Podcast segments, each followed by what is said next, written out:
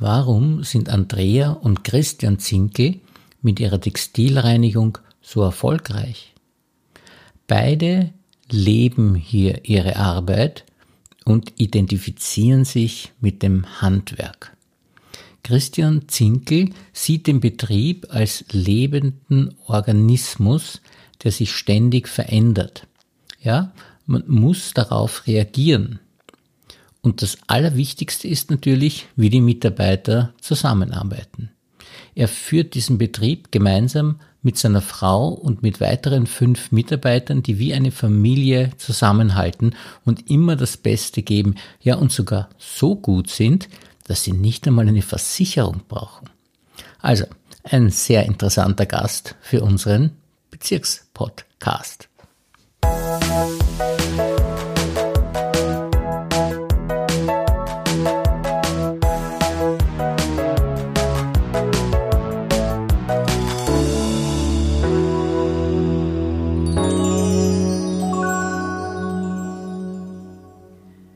Herzlich willkommen, lieber Herr Zinkel, und vielen Dank, dass Sie sich für uns Zeit genommen haben. Danke für die Einladung, Herr Nesch. Freut mich, hier sein zu können. Ja, ja und ich bin schon sehr gespannt, äh, weil Textilreinigung ist doch äh, ein Bereich, wo man zwar weiß, dass es ihn gibt, aber die Komplexität des äh, Berufs gar nicht so als Außenstehender kennt.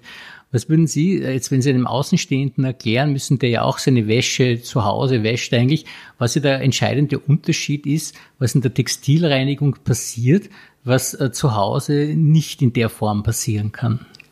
Ich bringe das sehr oft den Kunden gegenüber einen Vergleich.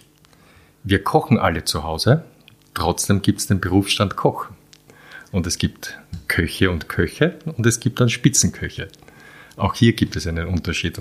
Das ist auch in der Textilreinigung so. Wir haben verfahrenstechnisch ein bisschen mehr wie die Hausfrau. Ja, bei einem Rundgang äh, durch Ihren Betrieb habe ich schon gesehen, dass es sehr unglaubliche Maschinen gibt, äh, die man zu Hause auch nicht einmal von der Größe her stehen haben kann. Äh, was können diese Maschinen jetzt im Vergleich zu dem, was äh, zu Hause möglich ist? Also prinzipiell der größte Unterschied jetzt nur auf den Waschsektor. Unsere Waschmaschinen sind wesentlich größer. Unsere kleinste Waschmaschine ist 18 Kilogramm. Und damit kann ein Stück ausgebreitet in der Trommel liegen. Und es wird nicht zerknittert und es ist wesentlich schonenderes Waschen zum Beispiel möglich. Plus Wasserstand regulieren. Ich kann den Wasserstand auf Zentimeterhöhe einstellen. Ich kann mir auch suchen, wasche ich mit 18, 19, 23, 25 ich kann mir alles aussuchen und alles steuern. Die Programme sind von mir ab, äh, selber programmiert worden.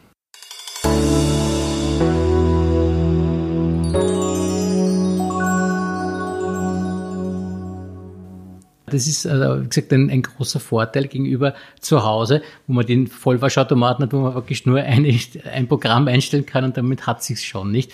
Und ich glaube auch, äh, man kann ja auch in der Waschmaschine nicht alles einfach reingeben und waschen. Das heißt, in der Textilreinigung, äh, wie funktioniert das eigentlich, wenn man diese Stücke oder wie reinigen Sie diese Stücke, die man eben nicht in die Waschmaschine geben kann und äh, mit welchen Maschinen machen Sie das in der Textilreinigung? Das sind die berühmten Chemie chemische Reinigungsmaschine. Mhm. Wir arbeiten mit Lösemittel. Ist auch eine Flüssigkeit, nur die Wollfaser quillt darin nicht auf. Und somit kann sich bei einer Rollierung auch nicht verfilzen und nicht eingehen. Es ist ein sehr schonendes Verfahren. Die Reinigung ist an und für sich schonender als wie das Waschverfahren. Bei allem, was Sie uns bis jetzt erzählt haben, ist mir aufgefallen, dass Sie technisch sehr versiert sind. Äh, woher kommt das, dass Sie äh, sich da so auskennen in all diesen Dingen? Mein ursprünglicher Erstberuf war Elektriker, hatte das Glück, bei einer Firma zu arbeiten, die sowohl elektrisch als auch Sanitär, Heizung, Lüftung, Klima und ich wurde überall eingesetzt. Und somit habe ich eine technische Basis, die mir bis heute hilft. Und da ist es wiederum verblüffend, weil man ist ja neugierig, nicht? Und man sich jetzt fragt, also wie funktioniert das? Jetzt waren Sie Elektriker und haben in so einer technischen Firma gearbeitet und wie sind Sie da auf die Textilreinigung gekommen? Nachdem ich meine Lehre abgeschlossen habe, äh, wurde ich Servicetechniker bei einer Firma in ganz Österreich, die Textilreinigungen eingerichtet hat. Und somit war mein Betätigungsfeld in Textilreinigungen und Wäschereien.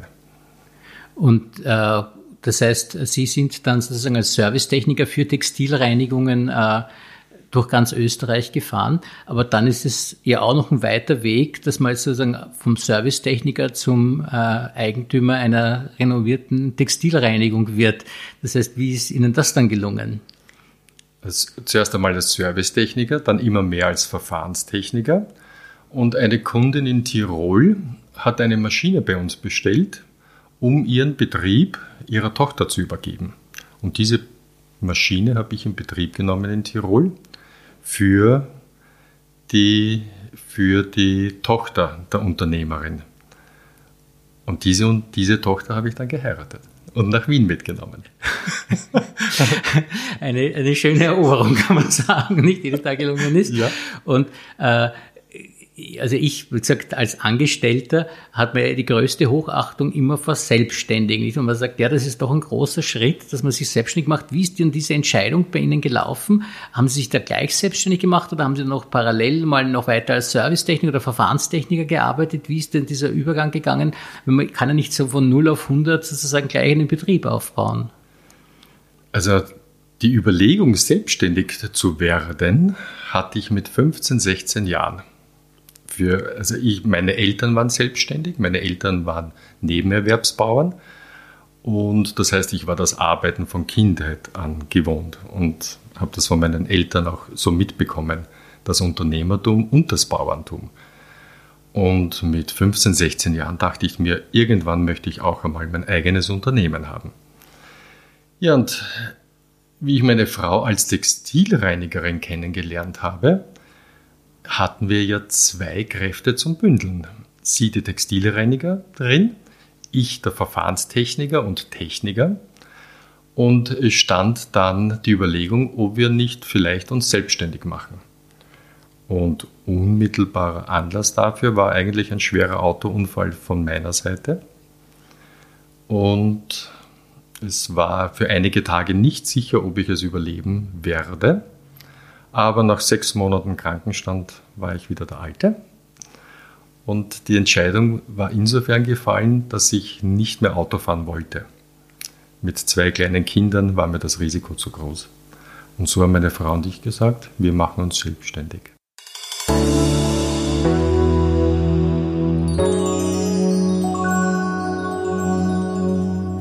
Und das ist dann gleich hier in Speising gewesen.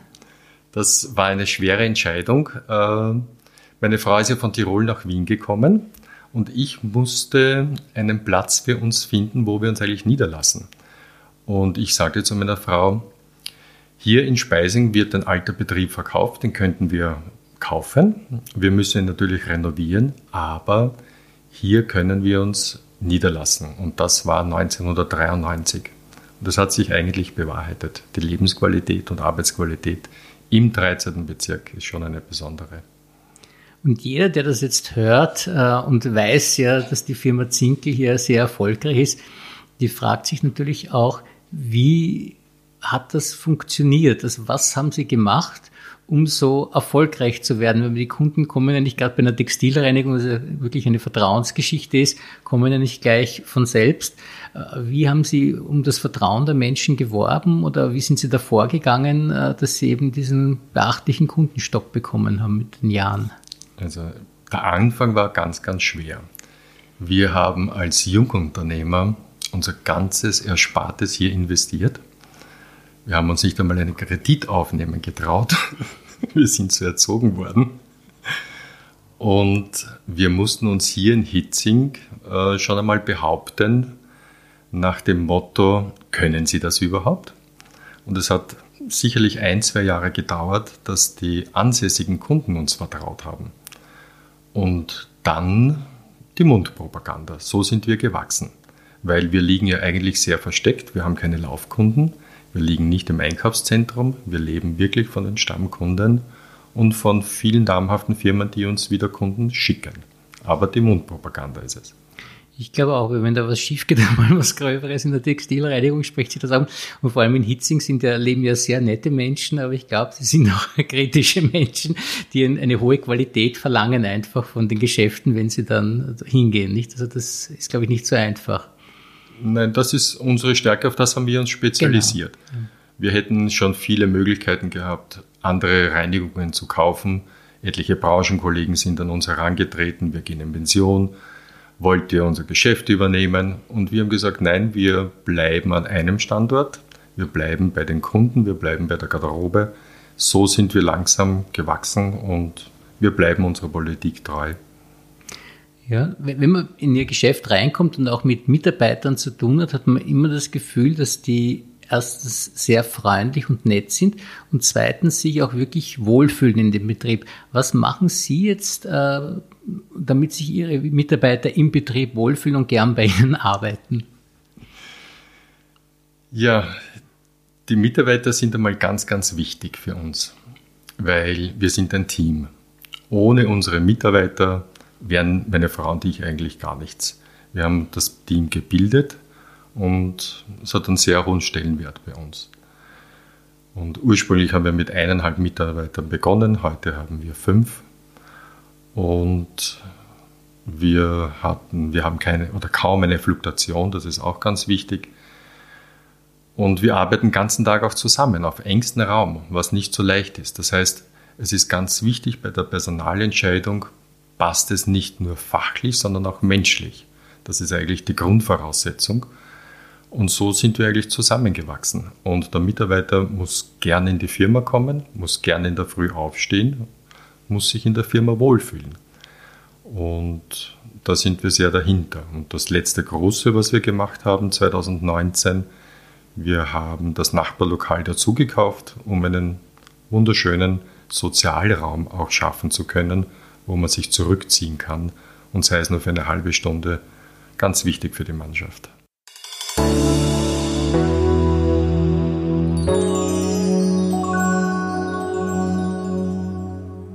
Wie schaut so ein Arbeitstag bei Ihnen eigentlich aus in der Textilreinigung? Wann beginnt das? Wann endet das? Und was, ist da, was sind die wichtigsten Arbeiten, die für Sie zu tun sind, persönlich jetzt?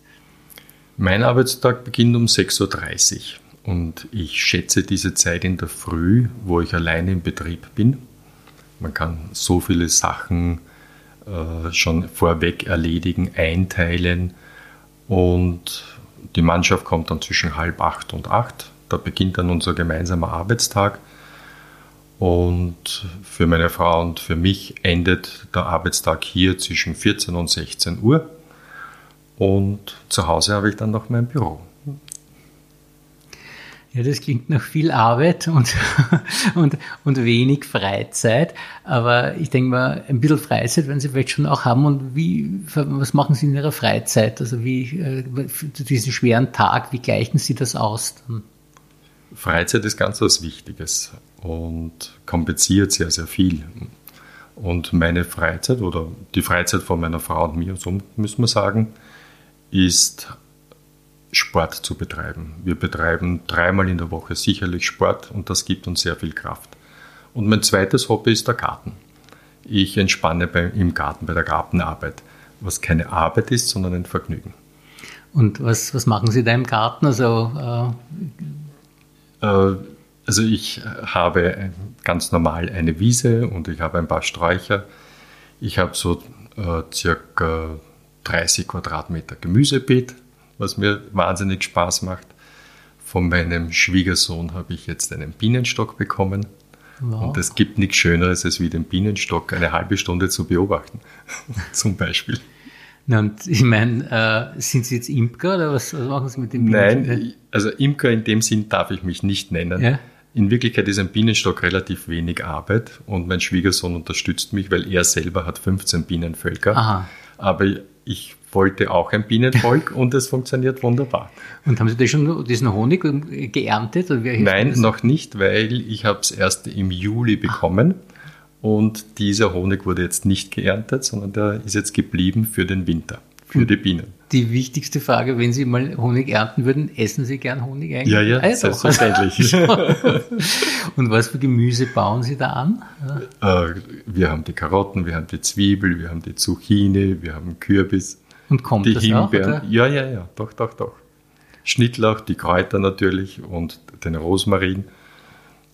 Und haben Sie das Gefühl, dass äh, Ihre Fähigkeiten als äh, Unternehmer in der Firma auch nützlich sind für diese äh, Hobbys, wie eben äh, zum Beispiel die Gemüsezucht oder die Bienen, äh, dass man da äh, was davon übertragen kann, von dem auf das andere, dass das auch also funktioniert? Von dem direkt übertragen nicht, aber das ist die Entspannung und das ist mein Rückzug.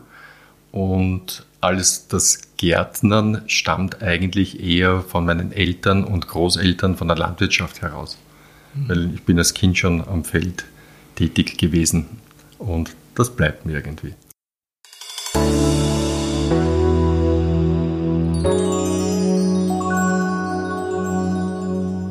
Und Sie haben schon mehrmals von Ihrer Kindheit erzählt, das klingt ja irgendwie äh, sehr hart, nicht? Also, äh, wenn ich es richtig verstanden habe, sind Sie so ein, ein Bergbauer, Bergbauer? Nein, ein, nein, ein, Bauernbub, ein. Nein, meine, meine Wurzeln sind aus dem Burgenland. Burgenland. Und in, im flachesten Gebiet im Seewinkel okay. in Halbturn. Äh, unser, wir haben einen Kaiserberg und dieser Berg ist 14 Meter hoch. also aber ein Bauernbub sind Sie sozusagen gewesen. Also ich bin ja. geboren in Wien, ja. ich bin in die Schule und bin immer in Wien groß geworden, ja. aber Wochenende und Ferien war immer Landwirtschaft. Also das heißt, was haben Sie da in der Landwirtschaft? Da haben Sie wahrscheinlich auch schon mitarbeiten müssen wie in alter guter ja, Tradition. Ja, freilich. Meine, meine Eltern hatten, hatten Ackerbau und Weinbau und Weinbau ist wahnsinnig intensiv. Mhm. Und ich war elf Jahre, wie wir die Weingärten selber ausgesetzt haben. Und bis zur Weinlese, bis zur Kellerwirtschaft, bis zum Pressen, alles war ich als Kind dabei. Und können das auch? Äh, nein, nicht? nein. Mein Vater wollte, dass ich den Betrieb übernehme, aber ich habe zu meinem Vater mit 15 gesagt, nein, weil ich sehe, welche Doppelbelastung das ist. Mhm. Ich möchte nicht neben meinem Beruf noch eine Landwirtschaft. Ich möchte mich nur auf meinen Beruf konzentrieren. Und wie meine Eltern in Pension gegangen sind, haben wir dann die Äcker verpachtet. Und äh, ich, also ich spüre daraus äh, aus Ihrer Kindheit, dass Sie da viel Selbstdisziplin äh, gelernt haben. Waren Sie ein braves, diszipliniertes Kind? Nein, eigentlich nicht. Ich glaube, mich zu erinnern, dass es schon einige Ohrfeigen von meiner Mutter gegeben hat. Berechtigt, okay. Aber das Arbeiten war einfach ein, eine Selbstverständlichkeit. Ja? Und diese Verbundenheit zur Natur von der Landwirtschaft, die kann einem niemand mehr nehmen. Und das Arbeiten am Arbeiten haben Sie eine große Freude. Das, das merkt man eigentlich, das spürt man bei allem raus, was Sie sagen. Wie schaut es aus mit der Schule? Ja, die Pflichtschule war eigentlich eine Qual für mich. Und auch für meine Mutter, weil meine ja. Mutter war nämlich dann beim Elternabend. Und das hat, war, es war nie sehr harmonisch, der Elternabend für meine Mutter und für mich. Glücklich bin ich erst geworden mit 15, wie ich zu arbeiten habe können. Das war mhm. eine Wohltat, wie ich als Elektrikerlehrling arbeiten durfte. Bin ich eigentlich aufgeblüht. Das merkt man, also die Arbeit lieben Sie und Sie haben ja schon gesagt, dass Sie, äh, also die, wie wichtig es für Sie ist, dieses gute Klima im Betrieb zu haben. Das ist ja fast wie ein äh, Familienbetrieb, wirkt das. Äh, schätzen Sie oder ist, wie wichtig ist für Sie Familie überhaupt? Familie ist die Basis, weil ich könnte mir nicht vorstellen, alleine zu sein. Ich könnte mir nicht vorstellen, nach Hause zu gehen und das Heim belastet mich. Wenn ich nicht in meiner Beziehung oder in meiner Familie Kraft schöpfen könnte, könnte ich auch nicht hier arbeiten. Mhm. Also die Familie gibt einem Kraft, muss einem Kraft geben. Und das tut sie Gott sei Dank. Und, und wie funktioniert das Familienleben bei Ihnen sozusagen? Also äh, wo, woraus schöpfen Sie da besonders? Für viele ist ja Familie auch ein bisschen anstrengend und Belastung. Und wieso ist für Sie eine Familie gibt Ihnen so viel Kraft? Was, was ist das, was so, so äh, Energie gibt? Weil es einfach harmonisch ist, ja. Und wir haben ja, meine Frau und ich haben ja, haben ja auch eine Besonderheit, weil wir arbeiten gemeinsam. Wir verbringen den Großteil unserer Zeit gemeinsam und trotzdem schöpfen wir Kraft daraus. Also wenn das nicht harmonisch ja. wäre, dann wäre es eigentlich gar nicht möglich. Ja. Und wenn man dann sieht, wie die Kinder heranwachsen und jetzt die Enkelkinder, ist schon sehr, sehr schön. Und glauben Sie oder spüren Sie äh, bei den Kindern auch, äh, dass die in eine ähnliche Richtung gehen oder gehen die in ganz andere Richtungen äh, beruflich jetzt äh, als Sie? Beruflich sind sie in einer ganz anderen mhm. Richtung. Aber wir haben drei selbstständige Kinder. Und ich glaube, so wie meine Frau und ich aus Familien stammen, die selbstständig waren und auch Unternehmen hatten, äh, ich glaube, dass die Kinder der Selbstständigen selbstständig werden. Jetzt nicht als Unternehmer, aber im Leben selbstständig. Und das ist bei uns ebenso. Die mussten ja wahrscheinlich auch äh, teilweise auf die Eltern verzichten, weil die mit dem Geschäft waren und mussten ihre Sachen dann selber hinkriegen, nicht? Also, also erstens dieses und zweitens, es bedarf einer strengen Struktur, wenn man selbstständig ist und drei kleine Kinder hat und zwei gehen in diese Schule und der dritte in den Kindergarten und gleichzeitig muss der Betrieb aber laufen zu zweit, bedarf es Strukturen. Und wenn Sie jetzt so in die Zukunft schauen, äh, was würden Sie sagen, was Sie sich jetzt noch wünschen würden, wo Sie sagen würden, das sollte noch äh, kommen oder sollte noch sein? Ich für mich eigentlich gesund zu bleiben, ja. Und meine Frau und ich, wir versuchen jetzt bereits daran zu arbeiten und nicht erst, wenn wir in Pension sind. Der Sport ist für uns ganz, ganz wichtig und auch die Ernährung. Und das ist eigentlich unser großes Ziel. Wir wollen so weit wie möglich gesund altern und mit, mit Freude in Pension gehen können. Na, dann wünsche ich Ihnen alles Gute und ich danke Ihnen sehr herzlich für dieses schöne Gespräch. Ich danke, dass ich da sein konnte.